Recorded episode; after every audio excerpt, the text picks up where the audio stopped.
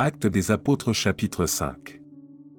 Mais un homme nommé Anania, avec Saphira sa femme, vendit une propriété, et retint une partie du prix, sa femme le sachant, puis il apporta le reste, et le déposa aux pieds des apôtres. Pierre lui dit, Anania, pourquoi Satan a-t-il rempli ton cœur, au point que tu mentes au Saint-Esprit, et que tu aies retenu une partie du prix du champ? S'il n'eût pas été vendu, ne te restait-il pas Et, après qu'il a été vendu, le prix n'était-il pas à ta disposition? Comment as-tu pu mettre en ton cœur un pareil dessein? Ce n'est pas à des hommes que tu as menti, mais à Dieu. Anania, entendant ces paroles, tomba et expira. Une grande crainte saisit tous les auditeurs. Les jeunes gens, s'étant levés, l'enveloppèrent, l'emportèrent et l'ensevelirent. Environ trois heures plus tard, sa femme entra, sans savoir ce qui était arrivé.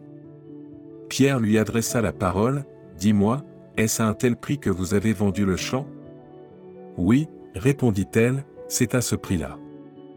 Alors Pierre lui dit, Comment vous êtes-vous accordé pour tenter l'Esprit du Seigneur? Voici, ceux qui ont enseveli ton mari sont à la porte, ils t'emporteront. Au même instant, elle tomba aux pieds de l'apôtre, et expira. Les jeunes gens, étant entrés, la trouvèrent morte, ils l'emportèrent, et l'ensevelirent auprès de son mari. Une grande crainte s'empara de toute l'assemblée et de tous ceux qui apprirent ces choses. Beaucoup de miracles et de prodiges se faisaient au milieu du peuple par les mains des apôtres. Ils se tenaient tous ensemble au portique de Salomon, et aucun des autres n'osait se joindre à eux, mais le peuple les louait hautement.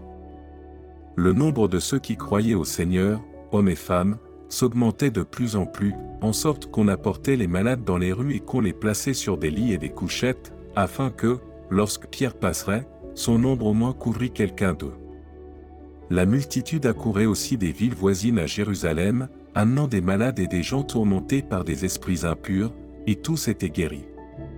Cependant le souverain sacrificateur et tous ceux qui étaient avec lui, savoir le parti des Sadducéens, se levèrent, remplis de jalousie, mirent les mains sur les apôtres, et les jetèrent dans la prison publique. Mais un ange du Seigneur, ayant ouvert pendant la nuit les portes de la prison, les fit sortir, et leur dit, Allez, tenez-vous dans le temple, et annoncez au peuple toutes les paroles de cette vie. Ayant entendu cela, ils entrèrent dès le matin dans le temple, et se mirent à enseigner. Le souverain sacrificateur et ceux qui étaient avec lui étant survenus, ils convoquèrent le Sanhédrin et tous les anciens des fils d'Israël, et ils envoyèrent chercher les apôtres à la prison. Les huissiers, à leur arrivée, ne les trouvèrent point dans la prison. Ils s'en retournèrent, et firent leur rapport, en disant, Nous avons trouvé la prison soigneusement fermée, et les gardes qui étaient devant les portes, mais, après avoir ouvert, nous n'avons trouvé personne dedans. Lorsqu'ils eurent entendu ces paroles, le commandant du temple et les principaux sacrificateurs ne savaient que penser des apôtres et des suites de cette affaire. Quelqu'un vint leur dire, Voici, les hommes que vous avez mis en prison sont dans le temple, et ils enseignent le peuple. Alors le commandant partit avec les huissiers, et les conduisit sans violence, car ils avaient peur d'être lapidés par le peuple. Après qu'ils les eurent amenés en présence du Sanhédrin, le souverain sacrificateur les interrogea en ces termes, Ne vous avons-nous pas défendu expressément d'enseigner en ce nom-là? Et voici, vous avez rempli Jérusalem de votre enseignement, et vous voulez faire retomber sur nous le sang de cet homme.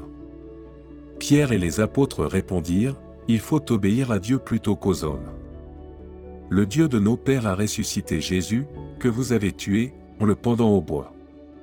Dieu l'a élevé par sa droite comme prince et sauveur, pour donner à Israël la repentance et le pardon des péchés. Nous sommes témoins de ces choses, de même que le Saint-Esprit, que Dieu a donné à ceux qui lui obéissent. Furieux de ces paroles, il voulait les faire mourir. Mais un pharisien, nommé Gamaliel, docteur de la loi, estimé de tout le peuple, se leva dans le Sanhédrin, et ordonna de faire sortir un instant les apôtres. Puis il leur dit, Hommes israélites, prenez garde à ce que vous allez faire à l'égard de ces gens. Car, il n'y a pas longtemps que parut Toda, qui se donnait pour quelque chose, et auquel se rallièrent environ 400 hommes, il fut tué, et tous ceux qui l'avaient suivi furent mis en déroute et réduits à rien. Après lui, parut Judas le Galiléen, à l'époque du recensement, et il attira du monde à son parti, il périt aussi, et tous ceux qui l'avaient suivi furent dispersés. Et maintenant, je vous le dis, ne vous occupez plus de ces hommes, et laissez-les aller. Si cette entreprise ou cette œuvre vient des hommes, elle se détruira, mais si elle vient de Dieu, vous ne pourrez la détruire. Ne courez pas le risque d'avoir combattu contre Dieu.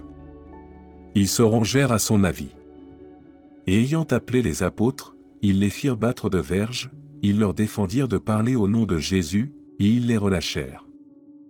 Les apôtres se retirèrent de devant le Sanhédrin, joyeux d'avoir été jugés dignes de subir des outrages pour le nom de Jésus. Et chaque jour, dans le temple et dans les maisons, ils ne cessaient d'enseigner, et d'annoncer la bonne nouvelle de Jésus-Christ.